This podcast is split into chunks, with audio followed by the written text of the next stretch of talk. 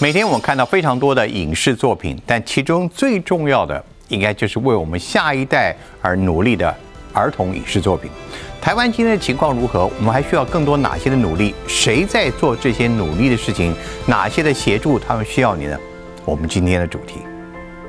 其实媒体环境对于青少年影响、儿童的影响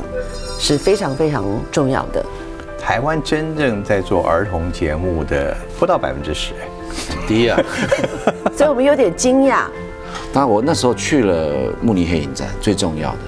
我看到非常多的节目。他比如说他们有一个节目是所有小朋友像圆圆桌论坛一样去探探讨同志的事情，去探讨战争的事情，甚至连线日本的记者。你看儿童节目可以操作这种东西。我们很期许下一代是世界人，但是呢，你一定要有个出发点，那就是对于自己的一个认同。这个片子里边，他从一个这种小朋友的视角去做一个有点奇幻的故事，然后我们也展现出，哎，我们前前一辈人他们愿意对于死者、往生者的一种尊敬，这是台湾社会独有的，对，独有的。对，嗯我承认我每次看我都哭，非常感动。像这种节目为什么不错？而且我觉得有市场。我觉得就跟孩子一起看吧。那我觉得这是一个非常重要的生活小事，但会绝对会影响关系，变得关系中的大关键。风趣的人物，认真的故事，都在大云食堂。我第一次挑战那么难度那么难的东西，台阶好高哦！是啦是啦，太开心了，这样太轻松了。加油！我想动的慢动。快点，不许休息！快点，我要掉下去了。我们应该要走那一边的路才对啦。你怎么可以这样？到底要怎么做？你决定啊。还好吗？你还活着吗？还活着。里面还有蜘蛛啊！呀呼，到了！没有，真的是好好玩的。登山总动员，我们节目并没有改名字，我们节目还是大鱼食堂。但这个影片呢，是在今年已经在客家电视台以及 Momo TV 来播出。这是一个最新推出的儿童的实境节目，而儿童节目或甚至儿少节目，今天在台湾的现况如何，未来的发展如何，以及我们还缺乏什么，这是今天大云市场跟讨论的主题。我们也要来总动员一下。我们请到的就是参与这次制作的富邦文教基金会执行董事陈爱玲小姐，还有汤生荣，我们的汤董事长，汉草文创的这个董事长，你也这次参与了我们今天要谈的儿少节目。但刚刚我们看到这部《登山总人员》，就是富邦文教基金会跟客家电视台所合作的系列当中的一部。对。那这次我们今天谈的，你也这次也有影剧的电影，一部呃一部算是电视影剧吧，对。实境的戏剧片，戏剧片。也是跟儿童的，叫做我们现在是叫做你有两个名字这节目。没有，它主要一开始我们真爱的时候叫做中原大 中原大餐。餐，对。但是我们觉得说，我们应该要把它发展成一个 IP，IPL 所以就让它变成是百味小厨神。嗯，然后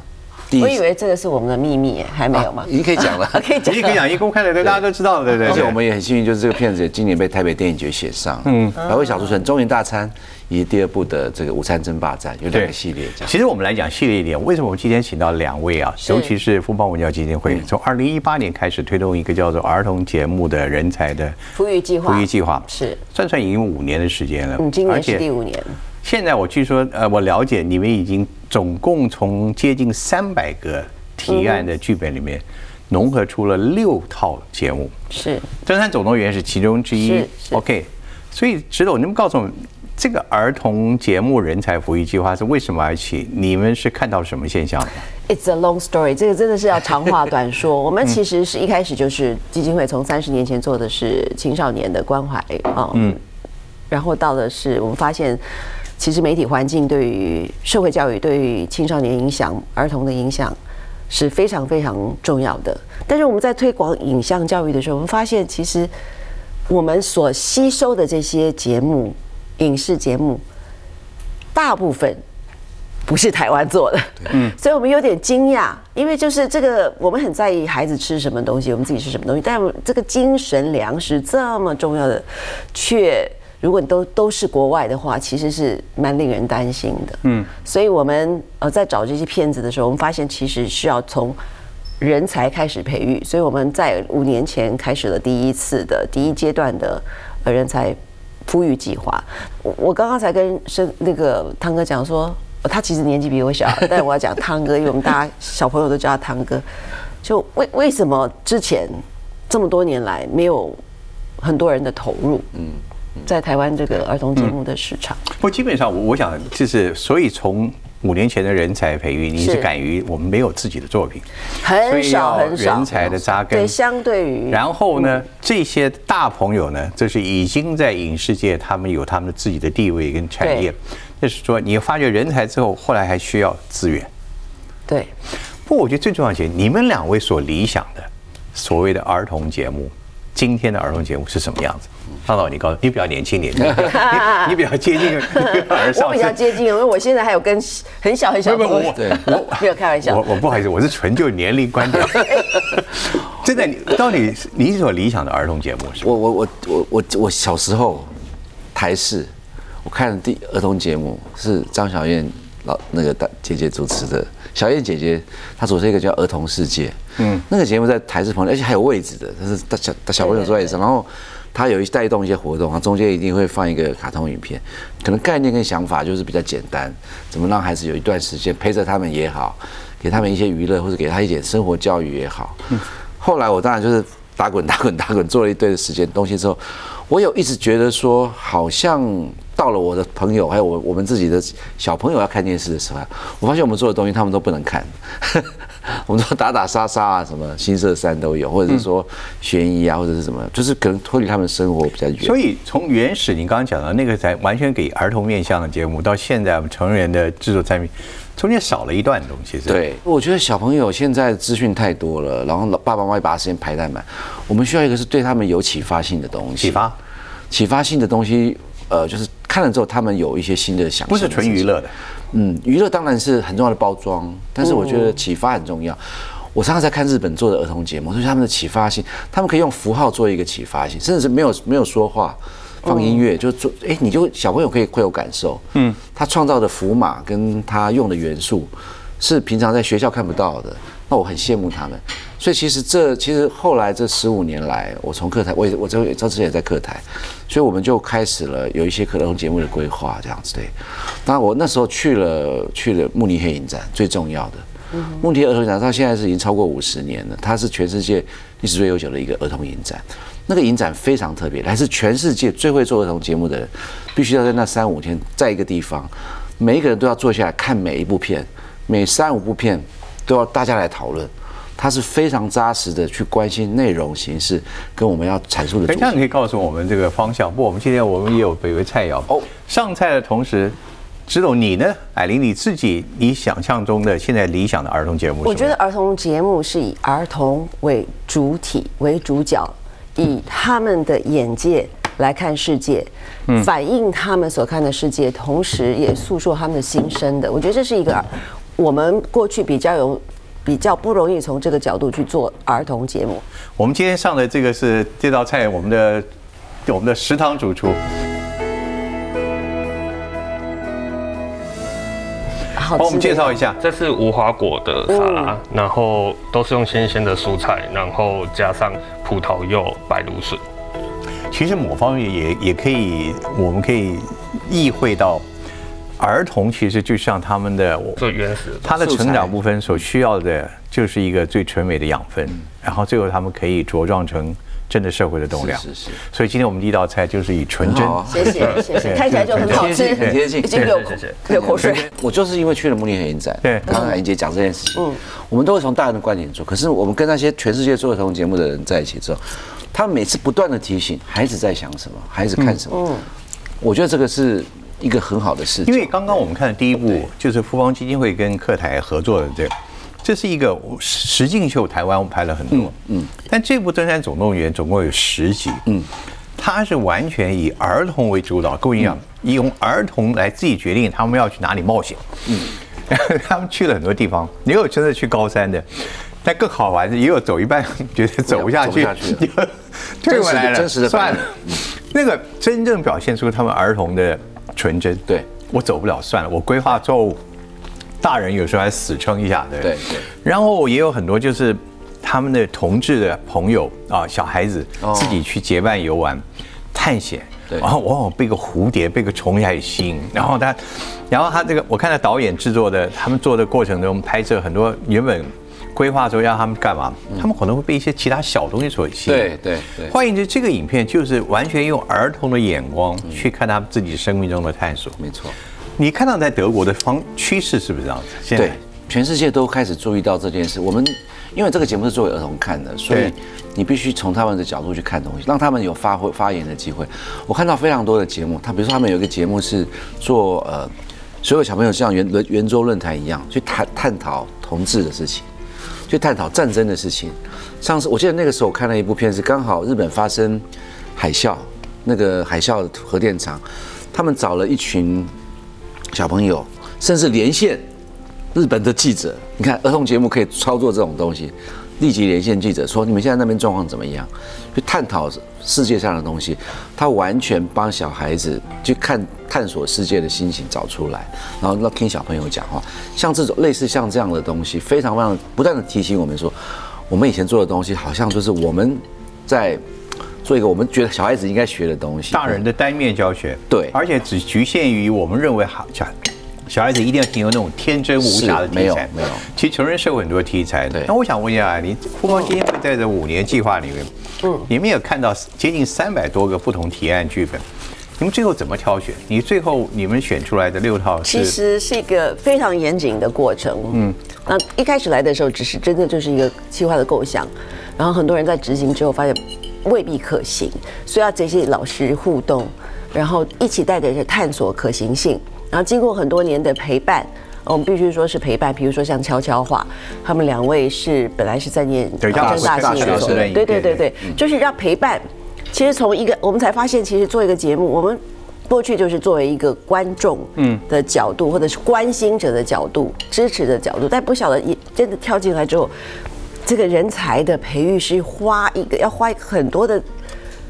资源的投入的。所以基本上你们是吸引了一些人，他们有兴趣来，是。但后来发觉有更多的需要有成熟的技术经验背景的人，是是。是，来从一哺育他们。从一个好像很新鲜的 idea 到真正产产制出来一个节目，其实中间哇基金会的看不出来。角色什么？你是媒和人才资源。我们希望做的就是一个平台，嗯。我们希望做的这个平台是能够找到这些愿意投入儿少节目制作的人，不管是前端、中端、后端，呃，就是包括出钱的出钱，有钱的出钱，有力的也包括出力这样。帮他们去媒合这个是金钱的。我们后来就是到最后，我们就说产制出节目来，希望能够找到平台来，让有人看这个节目才能够发挥它的影响力有一个 pitching，有一个发表会。是 OK，所以呃，从五年前的计划，人才找资源，甚至最后推出了有作品来讲，但是我们也赫然发现，台湾真正在做儿童节目的，以就以我们电视的播放时间来看的话，不到百分之十。很低啊，按 百分之八左右，也只有三分之一的频道有有常态性的播放儿少节目。我想问的就是，您从这次经验也看到，为什么有这么多的人才，他们有心，但是他们找不到任何的资源，这原因出在哪里？我想是市场上，其实我刚刚就跟汤哥讨论到这一点，就是市场上的，呃，不是没有需求。其实我们有这么多的孩，虽然少子化，孩子越来越少，但是每个这样子来说，就是孩子都是更重要，每个单独的个体都是更重要的。所以呢，我们其实这一代一代的翻新那，每一定都会有新的 new generation 新的一代出现。所以儿童节目一定是有收视的对象，但是为什么我们都会拿那些嗯，就所谓的 CP 值比较高，是不是？可能吧。对，但这样子的话，就是长期我们在看的就是没有原创性，没有原创没有原创性，而且少的就是我们自己的孩子本土的观点，这是这个是一个不可以用金钱取代的价值。对，因为台湾的观点，我们都会在讲说，哎，台湾的观点很重要，本土观点很重要，可是我们怎么传承？嗯，这是文化的根基，我们怎么样？让我们的孩子可以接受到，不是只有课本呢。现在孩子从课本学的，相对来说从媒体来的，可能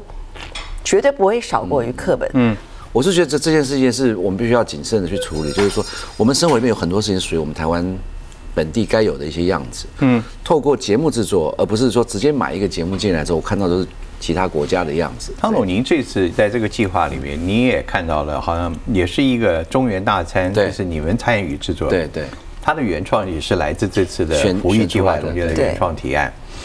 你为什么看上了这个提案？中原大餐算是戏剧，跟我们刚刚看到的这个实境秀又不一样，不一样。这需要更大的投资了。对，这个片子里边，他提供的是一个小朋友在清水的一个小朋友，他爸爸他们在中元节的时候必须要煮一个中元菜。因为现在中元节的时候，大家都是买现成的罐头，什么什么包装品这样就在做了。可是那个片子是他阿公告诉他说，我们要有诚意啊，以前我们都用煮的，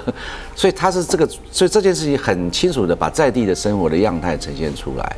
那我觉得这个故事，这这两个编剧他原来只是大四的学生，然后我们看到这个题目，我们大家都非常喜欢，而且它是戏剧，所以我们就知道说，哎，要有人来动。当然，刚开始推不太好推，我说好，那我知道，因为我们是副议员嘛，我说好，那我自己现在需要这样的人。我就自己来做，我先先先跳出来，而且我们很幸运，我们找到了很快的去 pitching 之后，找到非常多的投资者，包括大的电影公司做，比如包括像做华灯初上的电影公司，我说服他。哎呦，伯乐的，就是现在伯乐就是呃微秀的这家公司的六家公司投资，他们信誉很好啊。对，但是也不容易啊。有一六家的业者来投资，这个是儿童的一个为主的一个一个对，这个是我们觉得最兴奋的部分。他们，因为我们从第一届办的时候，我们从刚刚讲到那么多案子挑出来这几个，嗯，有动画，有这个案子，这个影片在今年也要推出了。对，你看到了最后的成品，你觉得它足以能够代表什么样的一个儿童作品在台湾？我觉得最大的意义是我们有两个，第一个当然就是说我呼吁了，刚刚讲一直到人才这件事情。那这两个现在写完到拍完都当兵都结束了，这样两个男生，两个男生一个男孩然。后他们也愿意投入儿童，继续投入这个儿童戏剧制作，这个我来讲最重要。你给他们一个这多大的鼓励啊？对对？对，而且我拍摄的过程我还出钱说，你们就去去片场看看你们写的东西怎么被拍出来。我们是养着他们去现场这样对。他完了，这两位原创者完全没有影视的经验，对他们就是学校念书的学生，对，他们他所以他们才最后才说，哇，他们写完到拍完到解决，他们非常惊讶，他们东西是这样成型的过程。我们做从一个这种小朋友的视角去做一个有点奇幻的故事。你说《哈利波特》当初被做出来的时候，它也是一个奇幻故事，它是全球的，从书到 IP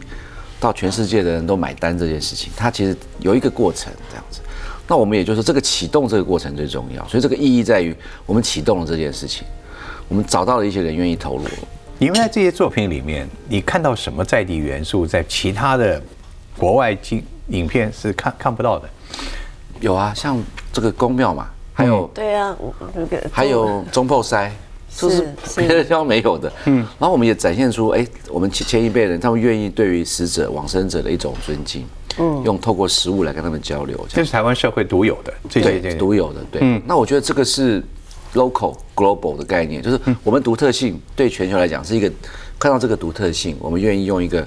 很好的叙事方法，然后故事拍摄技术、故事、故事。来跟他们沟通。看起来富邦这个推动这个计划里面，这是六部作品，我们现在看到的有实境秀，哦，有有记录性的影片，也有戏剧。性的影片。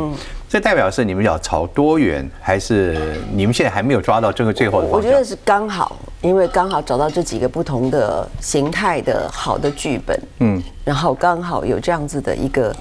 呃 mentor 来一起带出来，所以、所以觉得这个也是一个很棒的时机了。嗯，我有一次记得带着我的呃家人跟家人去吃烧肉，结果那个那个老板就说啊，你们做的那个节目做的很好，就是那个叫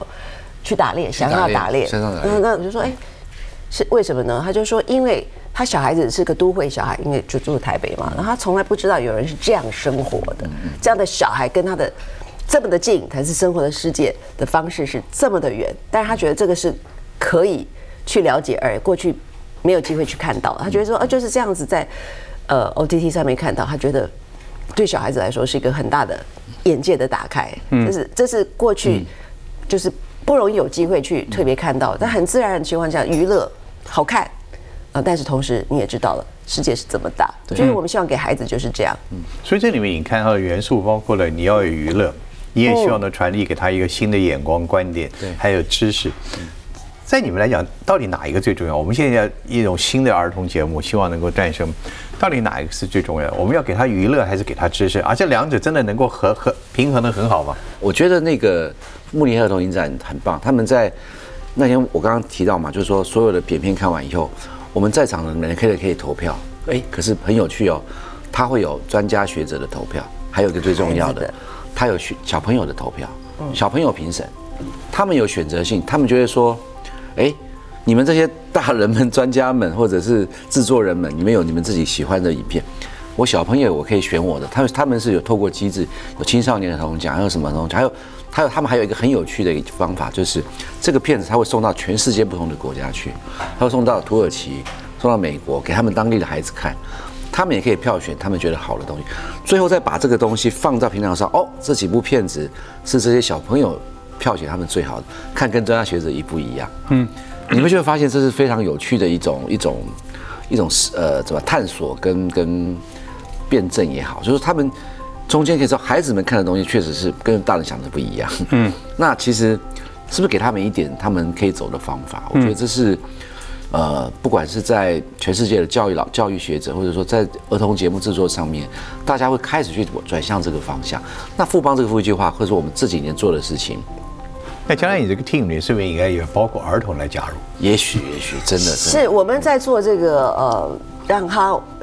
完成的过程当中，其实就拍摄了一部分，我们会带到学校去，让学校的孩子一起先看，然后让请他们批评，他们会觉得说，哎，这个明明就不是这样，啊，这看有点怪啊，我就觉得啊，就是这样，没错，其实是已经在成品之前就要经过一个孩子自己的检验了，啊，孩子自己来当评审。对，没有他不止当评审，他还会提意见，然后这意见就会真的去修订。对，会修订。所以你有发觉，大成人世界所看到的跟孩子的想象真的差距不一样。对，等一下我们要谈一谈孩子的影片的下一步，以及孩子的影像世界。你们觉得在今天这么多选择的情况之下？我们该怎么帮助他们？不过我看你觉得我们这些东西蛮好吃，好吃。我刚才不 好意思一直吃，所以我在吃。我我就觉得这对味道配的非常好。对，有酸有甜，我不知道是有是真的好吃还是还是来宾太饿了。我都不好意思一直吃一直吃。对对对，这道又是什么？这是意式面疙瘩，然后我加了包子、橄榄跟蘑菇。哦，吃不完可以打包嘛啊？可以可以的，我一定会吃完的。哎，很多的量。太好了。好。好，我们休息一下。你你你现在对做菜节目也很有兴趣，的？我对我，因为我以前也做过做菜节目。你知道吗？在角力垫上，什么都有可能发生，就连最厉害的对手都有可能战胜。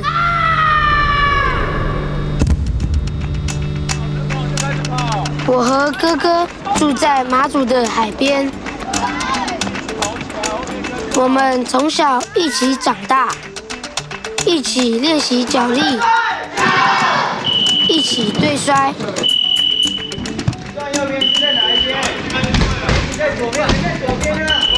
这是我的第一场比赛，我准备了很久。但经过短短的十、九、八、七、六、二、一，十秒，我的第一场比赛就输了。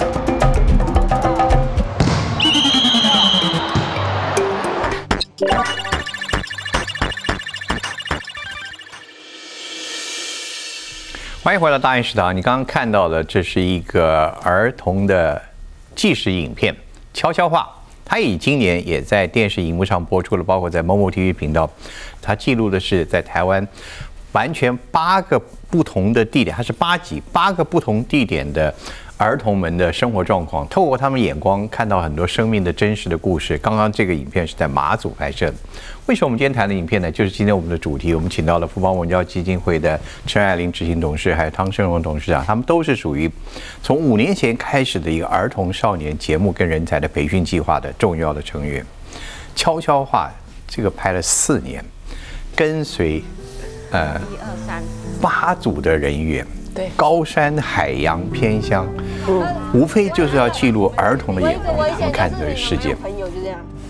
没有，他他可以有评。我宁愿不要当上市长，我也不要有你们。OK，那我应该难过还是开心？No。其中有不是很快乐的哦，对，也有很挫折的哦，包括他们学习对，也有有受伤的。像这个影片花这么多的时间，我看到他们自己最后的拍摄人员所感慨的，儿童节目真好，但是他们觉得一直找不到资源，嗯，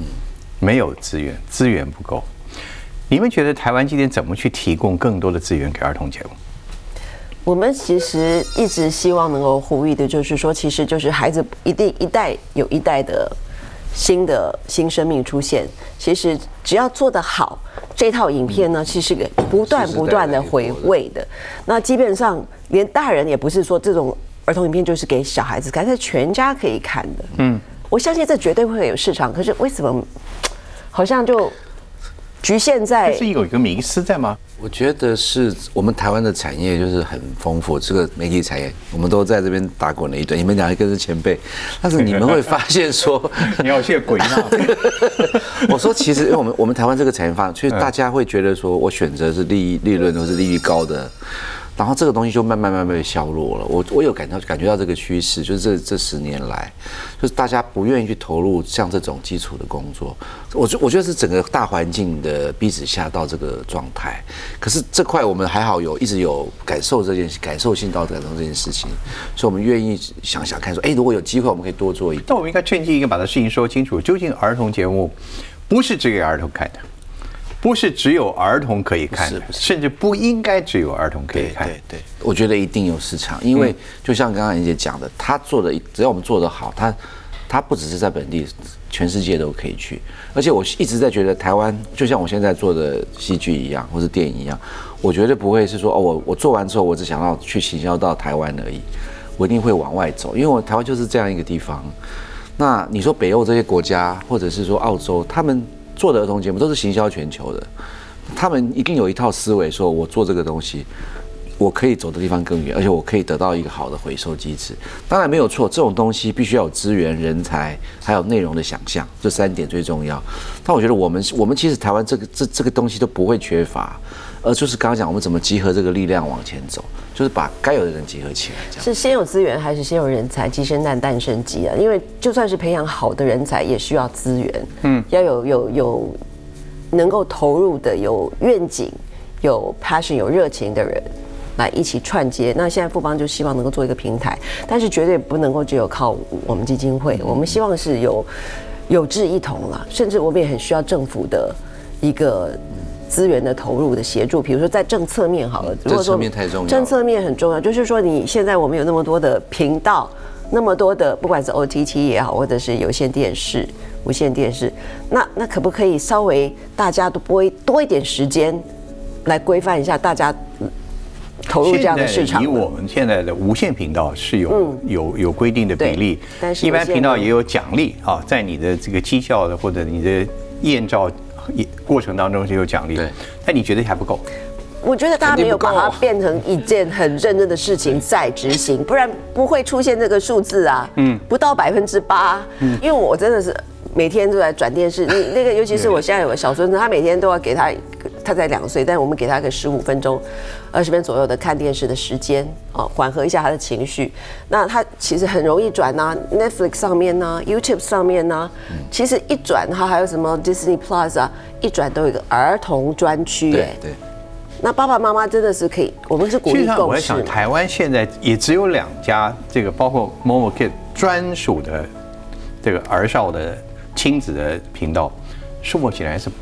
还是不够的。其实有一些，但是就是你说卡通动画算不算？有些是整天都卡播的，对那当然对他们提供娱乐。可是但是从各位角度，一样那个是本土不是今天真的需要的。对，不是不是不需要，只是我们可以更多元，对更多元，不是只有卡通节目，嗯，才是孩子们想要的节目。嗯，未来看到你你自己你自己做了很多的角色的尝试，未来这个儿童节目，你觉得有哪些方向可以走，可以让这些年轻人或投身的人他们可以去努力的？我觉得你就是很重要，你就是要做几个成功的作品，让他们知道说我们是办得到的。其实我这几年刚好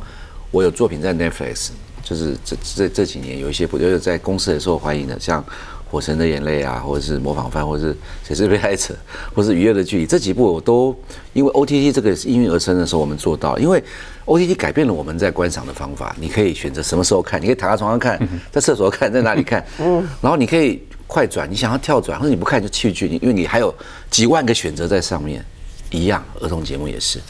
如果这个平台是已经是我们生态链中的一个重要的一个环节的时候，那我们要提供足够的题材给他们。以 Netflix 来讲，它确实有一个儿童频道，刚刚讲。可是你看，里面全部都是国外的节目，卡通，完全没有一个台湾。我刚刚忘了提了，My Video 也有，My Video 有，但是就是也也。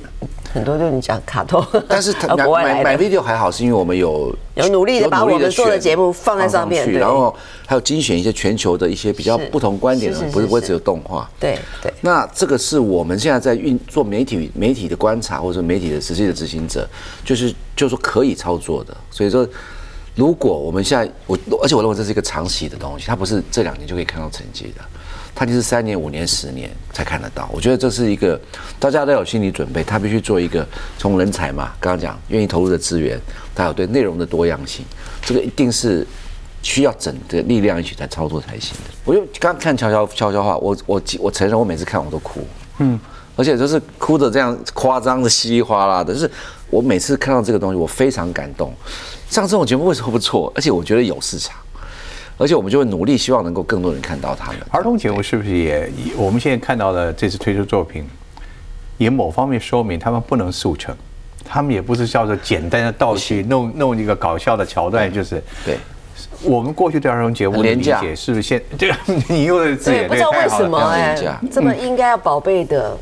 国家的命脉，嗯，我们人类的命脉，我真的是我们应该多一点投资。这么长远下来，你你自己觉得碰到每次像人家讲儿童节目、儿少的时候，碰到最大泼的冷水的时候，就是大人很现实啊！我这是全世界的。我们这次才刚刚办完一个呃国际的论坛，儿童就叫做国际儿童影视。某某 mini，某某 mini，来了有四个国家，有北欧的，也有澳洲的，加拿大。对，然后我们希望就是他山之石可以攻错嘛，了解一下。但是我们发现，他们虽然比我们早走了两三步，有一些成功的心得分享，但是呢，其实他们也都在努力当中。不管这个人已经八十岁了，或者是现在四五十岁还在工作岗位上，他们都发现，其实这是一个全国、全世界的一个现实。嗯，就是儿童节目是需要去争取的，嗯，不管是资源，对，啊，不管是这个你要去说服，要去争取。那我觉得这个就是好像儿童是不是比较弱势？他们没有办法自己用比较。呃，积极或者是声音比较声量比较大的方法去争取自己的原绝对是原因福利。对，但那你关心他的人就要帮他们做呀，嗯，所以这就是我们今天想要扮演的角色，嗯，所以如果我们我们是想努力这样建构一个可能性，就是有一块专属这其实有啦，一直富邦也在做，甚至办儿童跟公司办儿童影展，一直在建构市场的可能性。之前他们办那个儿童影展，两年办一次双年展，嗯，都是秒杀，就是对。其实是很，真的很，我们一推出，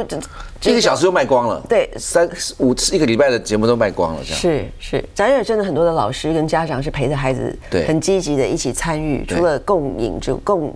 共事共欣赏之外，他们还有很多的互动。双年展这个本身也说明了这个工作的举办的不容易啊。对啊，也也说明了他跟很多人还是觉得他没有办法去那么快的去得到一个一个一个直接的直接的支持。所以，怎么样把这个热度要把它烧起来？你刚刚已经讲了很多的，包括切身。如果我们不去做这件事情，台湾的儿童继续看一些你所谓的廉价的这种节目，您觉得两位看到的局面会怎么样？我我要再讲说，我们很期许下一代是世界人，国与国的分界哦，这个不是那么样的明显。但是呢，回到就是你要做一个世界人之前，你一定要有个出发点，那就是对于自己。对自我了解哦的一个认同跟了解认识，所以在这个 explore 在探索你自己是什么，你要什么，你会成为什么一个向往的过程当中，你要需要一些参考的价值观。那这些我们所提供的，就应该就是我们从身边开始。还有一个更重要的理由，也就是因为 OTT 的兴起，儿童们包括 OTT，包括各种三 C 产品，儿童的他的事实上，我们再不去争取他们的视觉跟关注的话，我们真的就就只有放任他们我们等于 放弃了。对对放弃了。就是对。他们有。太多的这个这些选择，如果我们再一次听任这个，我们只有这些东西给他们的话，对，我我举一个例子，嗯，韩国的 Blackpink BTS，嗯嗯，为什么在 OT OTT 的串流平台的状况下，他们可以做到全世界这种几乎是，以前我想说美国音乐就非常厉害，难得就没有办法去征服美国人，以前日本花了三十年都追不到，可是韩国就是在十年内办到，这五年来。是各种肤色的人、各种语言的人都在唱韩国歌，所以那其实 OTT 就是很重要，就是 YouTube 这个平台，他们随时都可以上去看去做，所以那种几十亿的点击率就是来自于大家很自然的打开，小朋友也是啊。我告诉你，国中生、高中、国中生、国尤其是国小生都在听韩乐，台湾的，他们中午上课的那个中午的休息时间，学校会放韩乐，真的真的啊、就是这个是这十年来发生的事情，就是突然这个东西变成大家小朋友们，台湾的小朋友们，搞不好全球也是，不然怎么会这么厉害？他们在北欧，他们在北欧可以办五万人的，在南美洲也可以办三五万人，在台湾 Blackpink 其实也来过了嘛，对呀、对、啊。办了两场，就是这个是他们就是不断的用，我们不要说文化，他们就是文化的扩散性，透过这些 OTT 平台找到他们自己的位置。你知道现在全世界点击率最高的一首歌叫做《Baby Shark》，呀是一首儿歌哪里来的？韩韩国。他们因为这样子，你知道 YouTube 在成立了一个，前几年发现说孩子很可观，马上在做了一个叫 YouTube Kids，专攻你们儿童，让你们就在那边看个爽。嗯，一样嘛，他就开始上传各种影片上去，他就是因为 YouTube 是一个世界的免费平台，那孩子们最简单就是手机平台打开就是看是啊 YouTube 是啊，但所以我们在这场的这种内容，不能说是大展的，那内容的竞赛。呃竞赛当中，我觉得我们不能缺席。对啊，哎，别人已经跑那么远了，哦，的确不能你你你现在跑的，如果现在起步都已经要追半天了，对。但是证明这个跑道是可以，真的可以很长很长的，是是是对，也就是说我们刚刚才谈到说资源，其实资源是在于我们没有去真正了解它的潜在的力量多大。韩国现在是最厉害，他们知道他在这全世界的市场里边，他他落后了，他现在从学龄前儿童做起，他大量制作学龄前儿童的节目，他知道这些儿童，他只要跟着韩国一起成长，当他们到了青少年，再稍微大一点，你就是未来是我们广大的 广大的韩国的文化的追随者。这个是一个他们整个大策略下的东西。他从那个生生根的成长市场去去找，对，然后我等你对跟我一起茁对壮。他创造的很多的，就是像这种这种人物或者是这种 icon 这种东西，嗯，都是学龄前的，大量制造。我我去我记得我有五年前去釜山影展，我是被他们吓到，有一家公司，他拿了这么大一本的一个做的，上面都是各种这种绘画的图，他说这每一个都是我可以帮你服务，你可以买买这个人物来操作成什么？请问这样的现象，韩国这样的现象后面有政府的力量吗？当然有，这个肯定有的。啊。这就是台湾缺乏的一很重要的一环。我们实在不够认真，对，就是包括从上到下，嗯。所以就这这是一个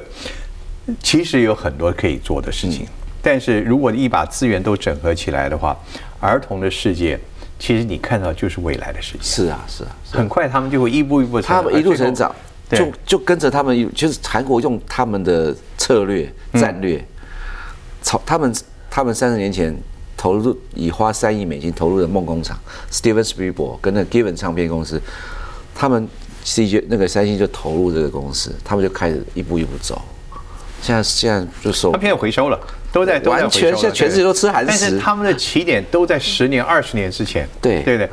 你看现在台湾很妙，台湾现在在发展 VR，全世界发展 VR 就停滞，可是台湾 VR 推文策院推广 VR 推得非常好，也确实我们在在全球的影展都有收到一些好效果。所有每次参加 VR 的台湾的作品一定会在中间占有名次，这是因为我们觉得 VR，因为我们以前有厂商嘛，哦，以前有厂商他们愿意去推动这件事情。那我觉得儿童节目这个是不是有可能？就是我们有没有办法有想象力说，把资源跟方法推动？现在如果有一个基金会，基金会这边推动，哎，政府基金进来，或者是我们再继续做富裕计划，一波一波人力往前走，有机会啊。我觉得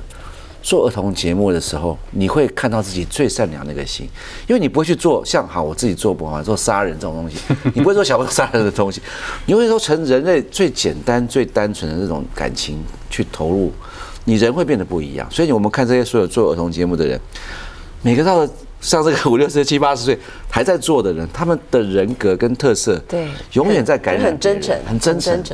那个是一个很有趣的一种，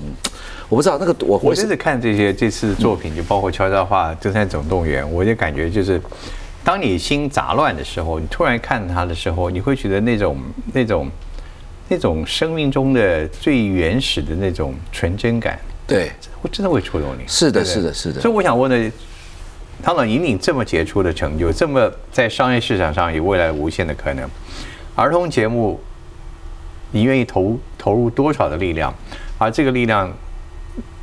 您有绝对的信心，他可以。他好像要要你赶快画押，你要赶快画押签一下其实。其实我每次 我每次也跟冷冰讲，跟跟人，只要只要富邦这个节目继续 run，我们在富我就不会，我说我永远会参加，我再忙我都会参加。我很谢谢堂哥，真的就是参加我们这个团队，他们就是完全不计代价的来投入，不管自己的事有多忙，工作有多忙。但是我相信你刚才一直讲的，我们我们绝对不是只有我们，或者是我们这个 team。我相信。在我们看不见的地方，有台湾绝对有很多很多人想要一起投入，这个我们是可以更大更多的所以不只是他要画牙，有 希望更多的人来。我 我希望你们两位都画牙。我有跟冷冰说啦，即便我不做其他的东西，我还是会愿意做儿童节目，因为我觉得他就是我们今天谈的所有的东西，都可以感受到我们对这件事情的重视。因为你到很多事情做到后来，你回头想说，我到底要忙什么？到底目标是什么？嗯，那这个的推动是充满意义的，就是它有一点。它是真的是一股力量。我还是回想我一开始讲说，我小时候看到儿童节目的那种，我们小时候都看过。真的，你想想看，你现在长大之后，有没有是一个儿童当时你看到的某种作品的产生的影响，绝对有啊。对不对？对啊，我我我的一生，我觉得都是在小学那之前，或小学那个阶段对带来的。是对对对对但那时候没有富邦文教基金会，没有，所以说不需要，不一定要不帮文教基金会，是可以靠很多很多的今天好的作品我们做。的其实是让大家了解是这个工作的重要，以及是也希望大家去看一下已经推出来的这些作品啊，《悄悄话》《登山总动员》还有《中大家不会失望，真的真的非常好。对，我想最后一个问题就是，两位先生既然就一定要告诉我们，作为一个观众，作为一个家长也好，他们能对儿童节目未来的下一步能做什么？我觉得就跟孩子一起看吧。嗯，当不要把电视或者是遥控器或者是就是一个 iPad 就直接交给孩子让他自己画，你可以协助他跟他一起看，嗯，那不管他选什么，他可以是掌主控主控权不一定你帮他选，但是你在这种共事的过程当中，你可以跟孩子培养一个亲密的关系、互动的关系跟话题，你可以知道他被哪些节目所吸引、被影响，那这些东西都会增加你们过未来过往的生命的共通点。交集点，那我觉得这是一个非常重要的生活小事，但会绝对会影响关系，变得关系中的大关键。好的，你会帮孩子挑早餐、晚餐、晚餐或者是食服或是衣服，这些都是生活物质上的，一定要花时间去帮他们挑他们的精神跟成长的食粮，这是一个引导。那这个他们绝对有主动权，现在孩子也希望他们有主动权，可是引导跟陪伴跟选择是我们可以协助他的。感谢两位。谢儿童节目是真正的好看，而且最重要的，它也真正的重要。谢谢你收看《大人食堂》，谢谢两位，谢谢你们都画押了，对，公开讲了，没 有公开讲不会改变啊。谢谢。